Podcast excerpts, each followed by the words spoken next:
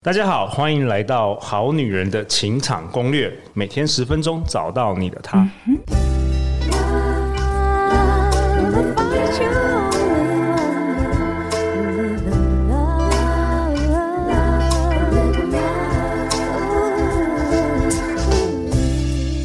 我是你们的主持人陆队长。相信爱情，所以让我们在这里相聚，在爱情里成为更好的自己，遇见你的理想型。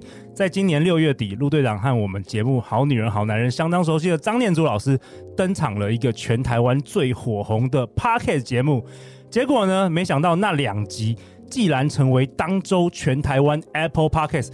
单集排行榜的前十名哦，全国有近十万人收听耶，也让我们好女人情感攻略这个节目创下开台近三年以来最好的 Apple Podcast 排行成绩。也就是在全台湾一万个 Podcast 节目里，竟然有那么一天，我们攻占了全国不分类主题的 Podcast 节目第十一名哦。到底陆队长跟张念祖老师登场了怎么样有魔力的节目呢？听说这个节目的主持人，既然也是我们好女人情场攻略的忠实听众呢。就让我们大家以尖叫和呐喊，我们非常荣幸邀请到第一次登场《好女人情场攻略》，我个人相当喜爱的一位 YouTuber，我们欢迎丹妮表姐。耶，yeah, 大家好，我是丹妮表姐。我天啊，我我我是怎样变成你们品牌大使？是不是？对呀、啊，什么助攻？哎，我神助攻，对，助攻助攻天后，对流量天后，你整个流量碾压了。没没没，感感恩大家，感恩大家。我觉得可能真的太多单身女生了，我懂你们的苦，我懂。真的，我介绍一下丹妮表姐。丹妮表姐是美妆布洛克起家，因为直率个性跟超幽默的乐色话获得了关注。除了出书晋升作家，近年来也开始主持网络节目，脸书粉丝超过四十七万人哦！哇，太感谢了，丹妮表姐，恭喜你！呃，很荣幸的，真的陆队长能够邀请你到这个好女人情感攻略。哦，真的，我讲，网红都很难约，因为网红都死要钱，你知道吗？网红这种没钱的事情是很难出动的。真的，但是我太，我真的太 care 大家，就是能不能幸福了，我真的很 care。嗯、哇，太好了！那当然啦，在我左手边，今天也少不了我们好女人最喜欢的恋爱导师，让我们也欢迎迷路即兴排练场以及恋爱笔记的创办人，我的好朋友张念祖。哎，各位好男人好女人，大家好，我是念祖，我回来啦，很高兴今天可以跟丹妮表姐同台。哎，我们 Yes. 我们又相聚了，对不对？Yeah. 我们又相聚了，黄金三角，真的。然后你知道吗？丹妮表姐跟念祖，你知道那那时候我去你们节目，然后分享了这个我们跟戏骨一起办的这个戏骨的线上 快速约会，你知道那个月有多少人来报名吗？八九十个，一百吧。我跟你讲，现在等候名单三百零二个。Oh my god！Oh my god！我们真的要包可以包台飞机。对，请问一下，你们要去生出这么多在戏谷工作的台湾工程师生得出来吗？我们一场只有十三个男生，所以这个这个要等呃，可能要等到他们四十岁。恭喜你给我生出来！现在给我去生出来！好稀缺的资源呢，真的真的哦，真的是好啊！我们在想办法怎么样来协助这些好女人、好男人们、表弟表妹们。嗯，好啊。那第一集我们在这一集。当中，我们希望来表姐来秀一下专业啦，因为我知道表姐是美妆布洛克起家嘛。我们来，我们一起来讨论看看，就是说女生啊，在恋爱市场啊，在这约会的时候，什么样的打扮表姐会推荐的？其实如果说一开始的话，因为顾虑到就是如果是在台湾的话。台湾的最大准则就是你妆就是越，我觉得越清淡越好，最最好是像那种没有化妆的，对不对？对，就是因为台湾男生好像很喜欢说，我都哦，我们我最喜欢就是那种素素的女生的，可是你讲你全素也不行啊，全素就是丑，对对，就千万不能相信男生的屁话，所以你就要画那种呃，最建议就是像韩剧。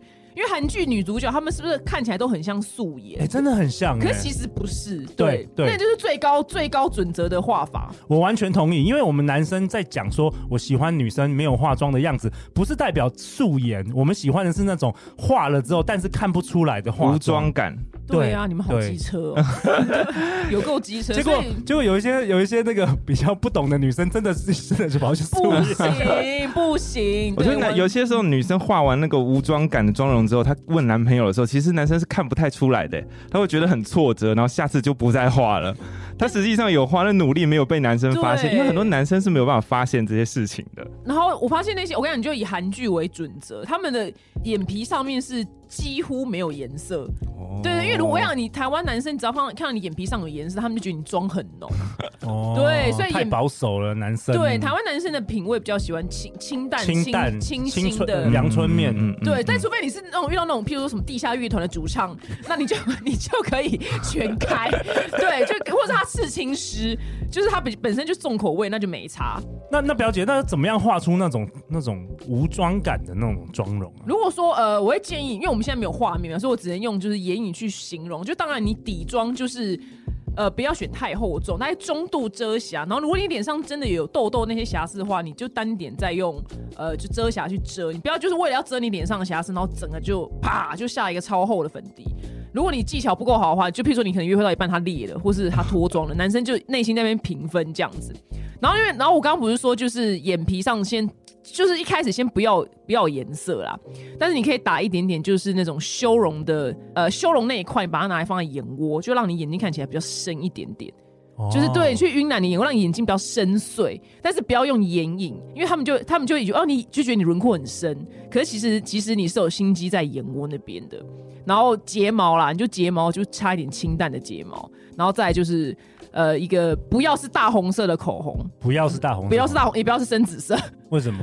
大红色你们哪懂啊？大红色男我生，们分不出来什么不同的红色，我们就觉得是红我刚的。刚我刚才现场看到很多问号，对。像像你这样是红色吗？也不是，这个是什么？其实你刚刚想说我深是血紫色，我想说啊，有人有人带紫色的有啊，口譬如说，红吗？譬如说那种刺青师，就是你知道女生哦有那种有有有女生刺青，对，他那种深紫色，那就狂跳出来就把你们吓死啊！嗯对，就现在用清淡那种干燥玫瑰啊、珊瑚色为主，珊瑚珊瑚小粉。我完全无法想象那个是什么。没关系，重点是他们听得懂就好。哦 好好你们听不懂没关系，他们要听得懂。哎，表姐，我想我想请问，就是像我们好女人，其实有很多啊，不只是好女人，她们是从小就是乖女人哦，她们可能就是从小被父母啊，然后家庭还有学校的教育说不可以化妆，不可以交男朋友，导致其实他们一直在长大的过程当中是真的是化妆小白，他们从来都没有化过。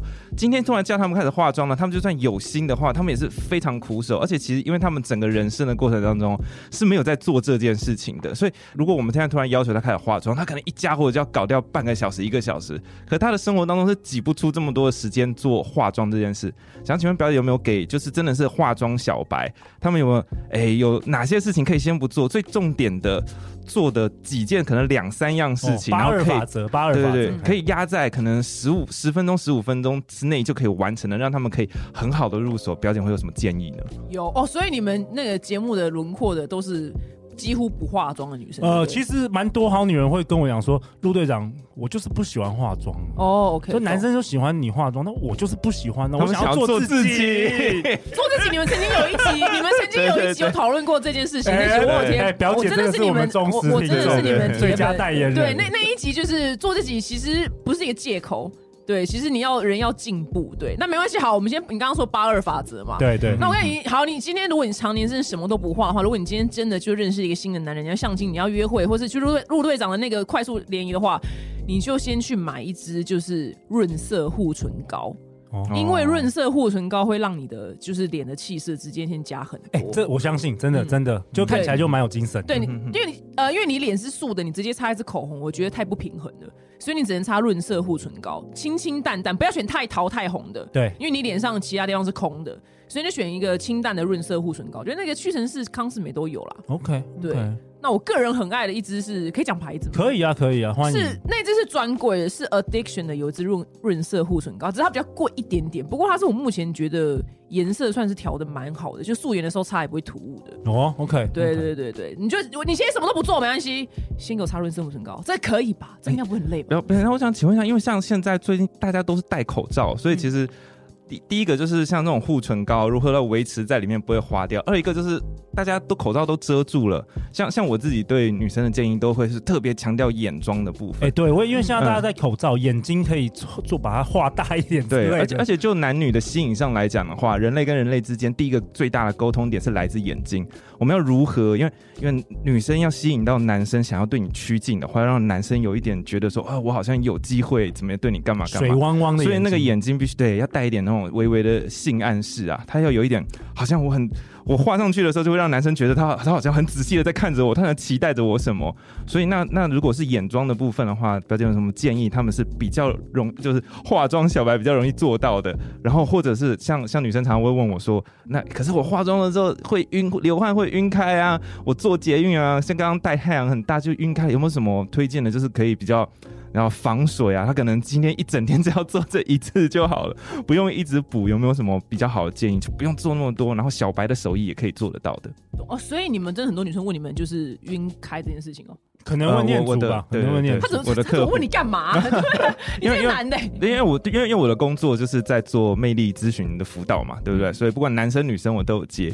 然后我的大部分都是心法的部分，然后到落实到这种很细节的东西的时候，这真的是我的苦手，因为我我不会，我平常不会画眼妆。哦，懂。好，就眼妆，因为台湾气候就是非常容易晕染，所以。我我就是很多美妆 YouTuber 或是网红，他们在教就是整套脸部彩妆的时候，我觉得可能是他们气候的关系，就可能他在韩国或在大陆就很干，或在美国，所以他们眼睛上面都没有一个步骤，就是上那个英文叫 primer，呃，眼呃要眼叫什么 primer 的中文叫什么？眼部眼部底妆的。妆前乳吧，如果硬要换的话，我们俩，你看我们两个直男眼睛就空白，就说这个是什么东西？谁要睡着？我们也会讲英文，但是这个真的是不知道什么意思。对，我要怎么翻译？这字没有在我的 字典里。眼部底妆打 打底膏，打打底膏，打底膏。对，然后我在那边再介绍，就是呃三个品牌，其中。这我完全自己买的，就没有业配。其中两个品牌你要上虾皮找代购。第一个呢是台湾你就买得到，是 NARS 这个品牌，然后它叫做无所谓眼眼影，对啊，眼影打底膏啦，对，它叫眼影打底膏。然后再第二个牌子是一个美欧美的品牌，你上虾皮就有了，是 Urban Decay，然后。它的英文就叫 primer，就是也是眼眼影打底膏，然后它有出蛮多色号。我跟你讲，紫色，紫色我觉得它改版之后质地很怪，所以你要选的一个色号叫 E 等 E D E N。对，然后再来第三个，我现在我我提供三个品牌让你们选择。好啊。第三个是 Too Faced T O O 空格 Face，就是脸部，但 F A C E，然后再它有在一个 D 这个字 Too Faced，然后它也是就是眼影打底膏，也是叫 Primer。然后这个是最透明的，然后前前面两个是擦起来是白色。我跟你讲，这三个随便你一个品牌都可以，你只要你要用，你要一定一定要先用它们，然后之后你的眼皮才不会晕，或者是积就是积一条。Oh. 你知道什么叫眼眼影积一条线在双眼皮吗？你们男生懂吗？嗯，我我知道，我有看过，有看过，对不对？我自己看到都会有点尴尬。我这是到底是要跟他讲，还是 当做我没看到？就是眼影，就是譬如说，因为双眼皮这样扎扎，然后他那边如果出油的话，这边变成一条线。哦，有有，我我看过，我看过，对对对，就出出油。那我想这不行，这都不能出现，所以你一定要就买刚刚我讲那三支，就任选其一。那那眼线笔跟睫毛膏呢？有没有什么比较推荐的？有眼线笔的，但是他们现在是已经会化妆还是不会？都是不会的。好，那那就先眼线笔哈，因为眼线液可能太难。嗯，对。眼线笔的话，蛮多不晕的。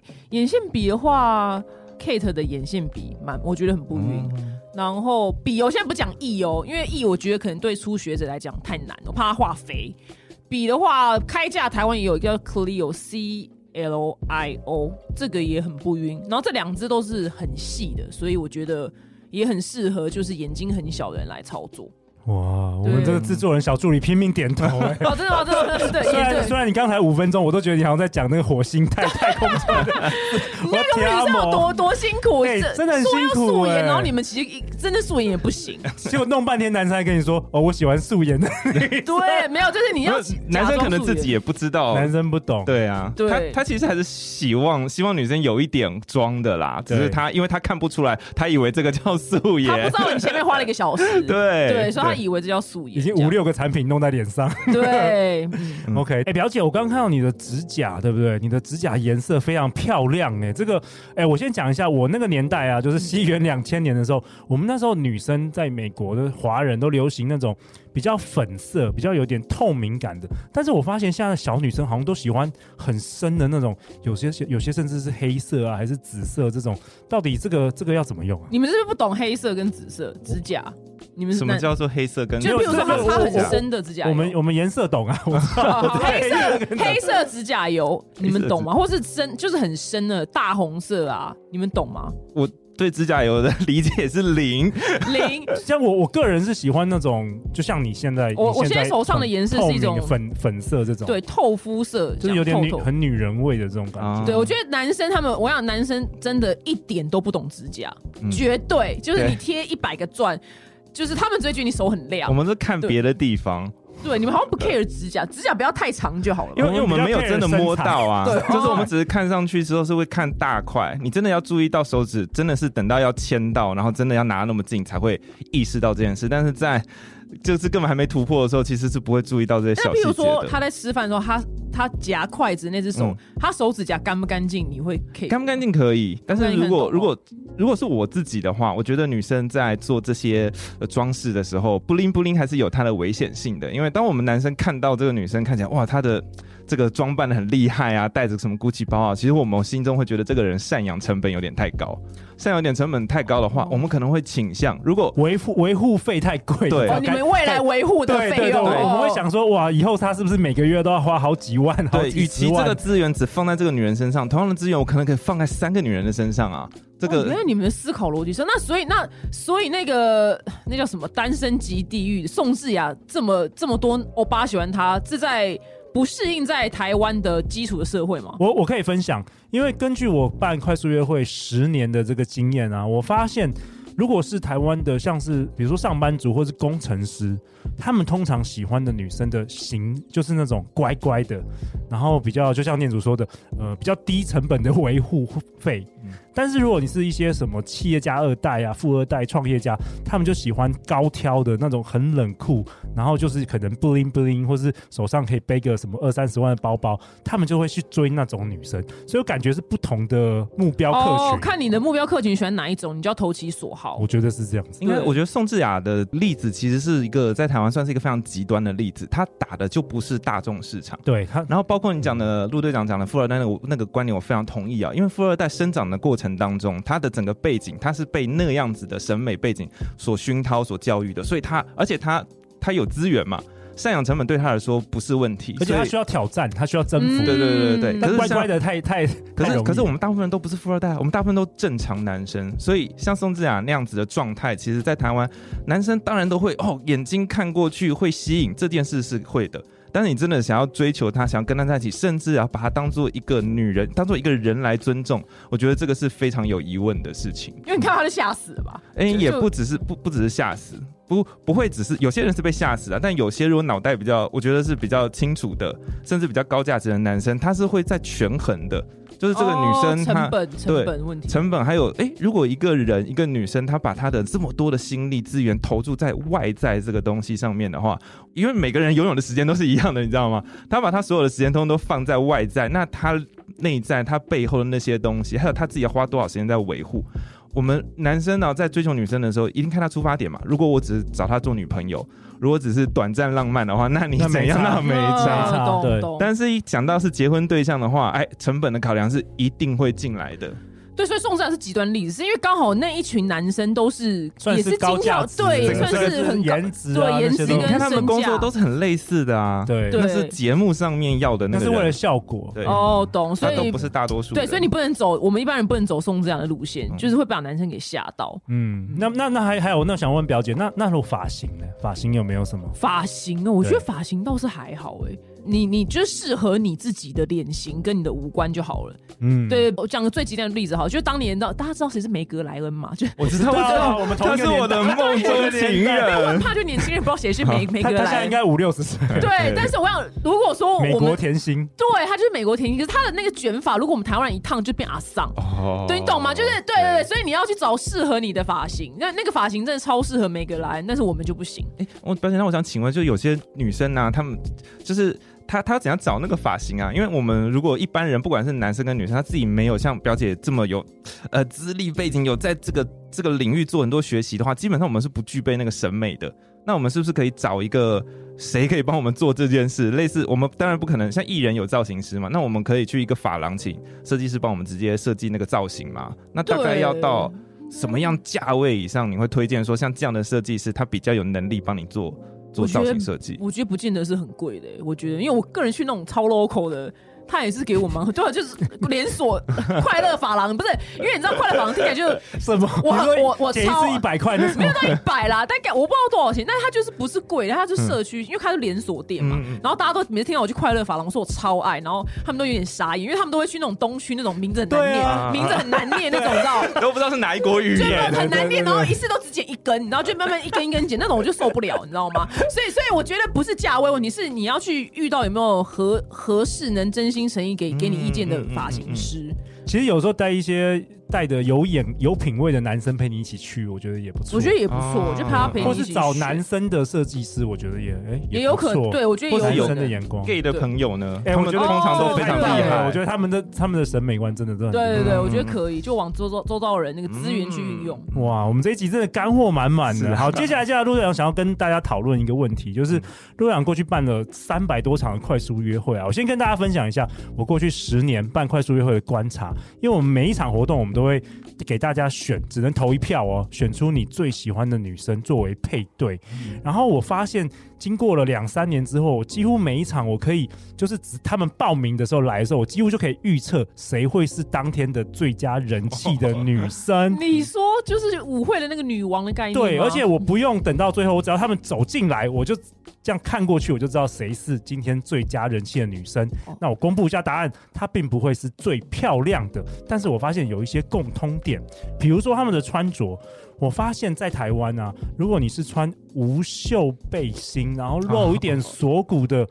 哇，这真的是很多男生很喜欢。冬天也给我穿无袖，对，像表姐今天穿太多了，你用渔夫帽，用那个。对，我今天包紧，太阳很大。你今天包紧紧，太阳很大。对，今天包紧紧。哎，念祖，你是不是也有相同的观察？对啊，因为因为因为我们仍然就是锁骨啊，就是那个对啊，锁骨是一个猎物的象征，要露出肉嘛。然后无袖，我们其实就是要让男生把男生唤醒，说，因为男生基底是个猎人嘛，只是在现在这个文明社会，这个。东西是被压抑下来的，大家都要乖乖的做社会的一份子嘛。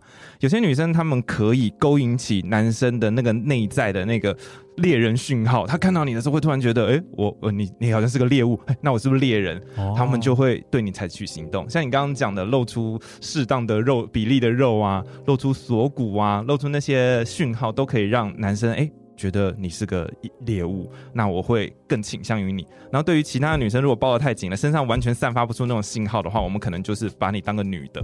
但是女的，女的好没有礼貌。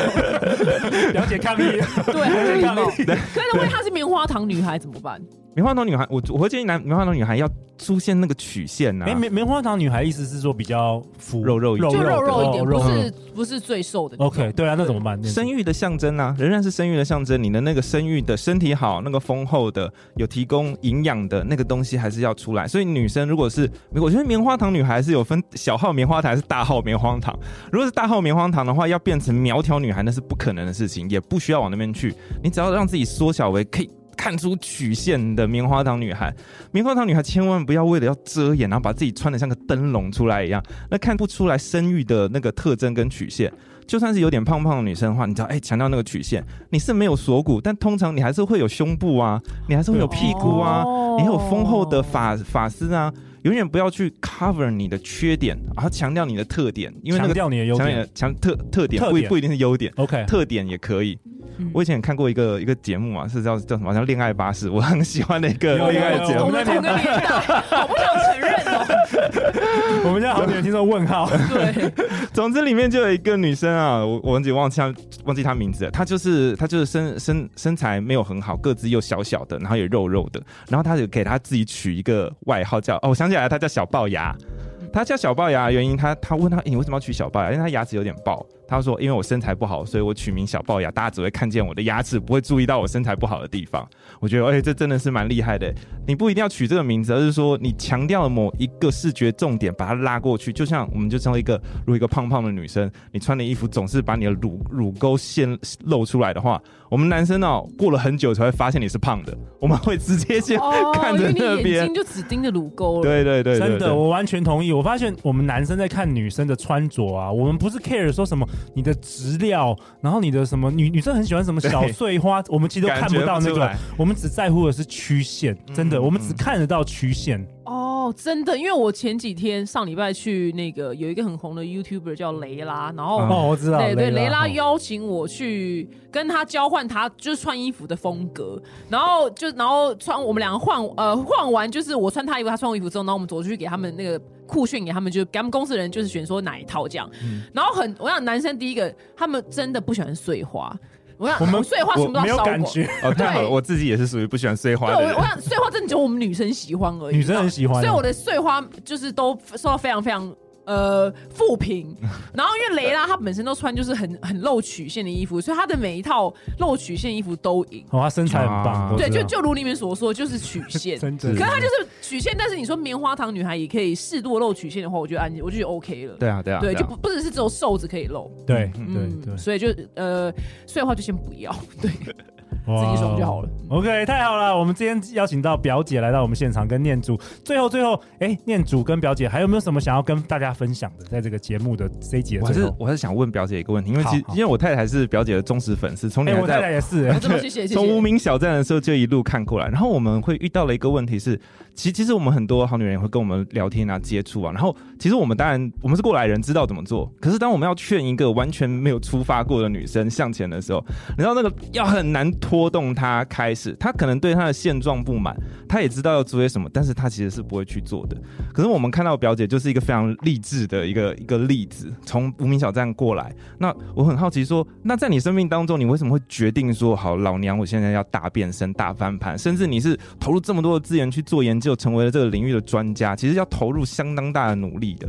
那到底是什么促使你去下了这个决心？我希望想要听到表表姐可以跟这些可能有心要动，但是没有真的驱动这些好女人，她们能不能鼓励他们也往前？另外，你有没有什么可以激励他们的话，让他们更有动力往前好很好原因跟激励她哎、们的话。所以你们的听众蛮多的轮廓是他们很想要去改变什么，但还有点没做，就是有很会想想很多，犹豫不决，嗯然后困在一个舒适圈，但舒适圈又很窄，比较是他们遇到，这一类的。譬譬如说，呃，我说随便举例啊，譬如说，我随便举例，我真的不知道。譬如说，呃，可能他觉得自己肉肉的，他可能觉得自己不符合台湾目前的审美市场，他想要减肥。可是因为台湾，我、哦、这不是我，是台湾男生本来就比较喜欢瘦的女生，就是欧美才会喜欢大 size 的女生。嗯嗯嗯那譬如我举例说是他肉肉，然后他想减肥，可是他因为各种原因就没有去执行减肥嘛？是这样应应该说是他们也不露，他们就是正常身材，可是他们对自己比较没有信心。而且就就像我刚刚提到，因为他们这么多年的生活是非常两点一线，他们就只有工作回家，在学校可能也是个好学生，就是 follow 这个社会的规范，然后可能出社会就当公务员，或者是说一些很正常的就是上班族对。他们整个人生的生活当中是并没有空出一个时间去做健身的，没有空出一个时间去做学习、化妆等等的。每个可能每个每天要投入一个小时的化妆的练习，他们是没有这个概念，所以要他们去做这个动作，等于他们要跟动他们习生活的习惯，嗯嗯嗯是要做出对他们来说很大的改变的。他们就是这个，所以他们愿意来上课，因为成本很低。可是真的要落实上课哪会成本低，还要出出门？哎、他是线上课、现在都是不管是线上课课，或怎么，这我觉得就是很多人喜欢上课，某种程度是花钱买心安，就觉得、哦，就跟小时候一样，我就是买参考书就觉得自己会了。对对对我就花三个小时上这个课，但实际上真的有用的是每之后的每个小时的一个小时，持续两个月，他们是花不出那另外的六十小时的。他们是工作很忙吗？还是其实都不会，我觉得就是正常，没有谁的工作特别忙，而是说叫他们跟动原本的生活那个推力，哦他们没有动力不足，动力不足。然后也会很害怕，对害怕别人的眼光，害怕做从来不曾做过的事。对啊，那像表姐就是肯定是在你的生命当中，因为从无名小站那个年代，然后到看到你现在已经完全变成一个正妹，那那个转变一定是投入了很多心血的。那你为什么会决定什么事情促使你做出这样大的决定？那他们不愿意做出这个决定，不愿意付付出这么大的心血，但是你曾经以过来人的身份，你做了这件事，那那个时候是什么事情促使你愿意去做出这个投资呢？我觉得呃，我现在在抓问题的轮廓是，他们应该是蛮想做什么改变，可是他们因为太害，所以他们现在都单身，对不对呃，我的我们的好女人大部分都单身？OK，嗯懂。然后其实他们本质很好，非常好本质都就是所谓的很不就是好心地心，地很善良，就是好女人，应应该都是条件也当好不错太太。对好，就是好太太，就是对 wife 所谓那个 wife material，对英文是这个这个字，对，wife 就是好太太的料，对对对对对。那我告诉你好，因为我我这样听起来，就是因为我也没见过这些这些人，那我听起来他们应该是在所有的求学过程里面都是最安比较安静的那一群。嗯嗯嗯，对，那因为我在求学过程中，我就是我就很爱观察人，然后以前就班上那种。比就高中的时候，班上比较漂亮的女生，因为我们是男女分班，然后漂亮女生都会怎么样？都会有，我都要负责喊说某某某 学长外找，你知道吗？我们从来都不会，我们这种丑女从来不会有学长来找我们，你知道吗？你说你都是当配角，我都是当去喊说哎某某某学长外找，然后那个那个学长可能都是学校有一点名声的啊，然后篮球队对有点照的啊，或者是什么乐音社的啊，然后我就发现说，所以我在求学过程发现说，哦，就是漂亮的女生就是会得到男生的注意，然后后来到到大学，因为大学一进大学的时候。就是不是大二学生要带我们这种大一的人嘛？我想又怎么样呢？就是漂亮的学妹，永远都有很多学长去照顾她。那像我们这种真的就就是你知道不是正面，这这学长都不会就觉得哦你们自己弄，就是你知道学长不会来帮我们忙。所以我就发现到哦这是这个社会运作的原理。那因为后来嘎仔我本我也不会嫉妒啦，就是我就是自己活得好好的。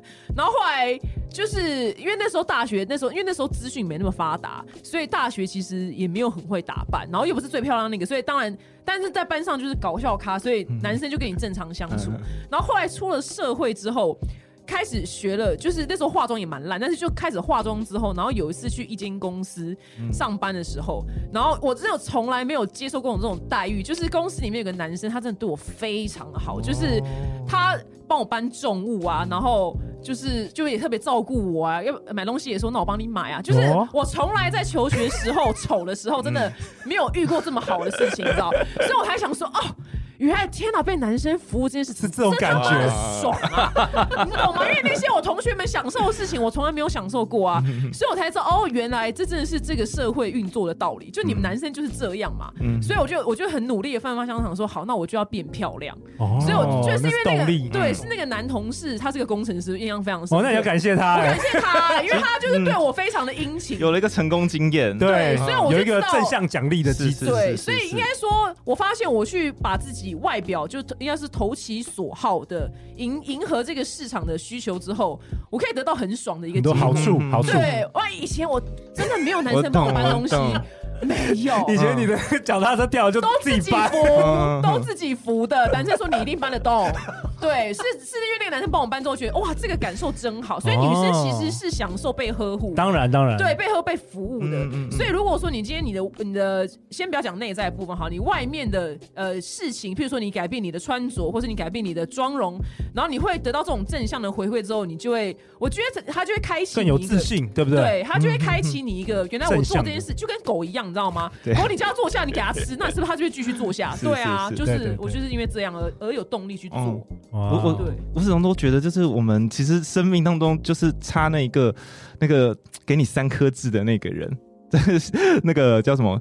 周星驰的《西游记》的那个电影里面，就是至尊宝，他其实是孙悟空，其实是齐天大圣，但是他在没有得到那三颗痣之前，他就是个默默无名的至尊宝。可是你可能就像表姐说的那个同事。他让你发现了这件事情，然后就往前了。我觉得好女人们也是很缺，就是你还是需要进到恋爱市场里面去打滚、去经历，然后你才有可能遇见。不要说对的人，是先遇见了给你三颗痣的人，让你有一次成功经验了之后，你就会很有努、很有动力，开始往前去做改变了。对啊，哇，太好了。呃，表姐，大家如果我们好女人、好男人想要更了解你，要去哪里找到你啊？哇哇！吸粉丝的时间到了吗？对对对，快点，Go Go Go Go Go Go Go！对，因为我我的表呢是一个女字旁，就婊子的婊，对，就丹尼表姐，就是丹就是丹天使的丹尼，就是女字旁的妮，对，你就随便什么地方找我，IG、Facebook、YouTube 都有我，对，就阴魂不散，还有 Podcast。OK，Podcast 叫做表姐必请，然后大家可以到一百三十三集跟一百三十四集，别说再找不到优质单身男了，一周至少要跟四个人见面。男人不是不想要，而是担心自己表现不好。可以更多更多收听我陆队长跟张念祖跟表姐的精彩内容哦。那最后念祖，大家去哪里找到你啊？大家可以到脸书上面打“迷路即兴排练场”，迷人的梅花鹿的迷路即兴排练场，还有贝里斯的恋爱笔记，都可以找到我哦。哦，相关资讯我们都会放在本集节目的下方。下一集呢？下一集我和张念祖老师将会针对表姐在情场上遇到的问题。来一集表姐的恋爱特训班哦！内容肯定让你脑洞大开，千万不要错过下一集精彩内容，我们再带给你哦。每周一到周四晚上十点，《好女人的情场攻略》第三季准时与你约会。相信爱情，就会遇见爱情。好女人情场攻略，那我们就明天见，拜拜。拜拜。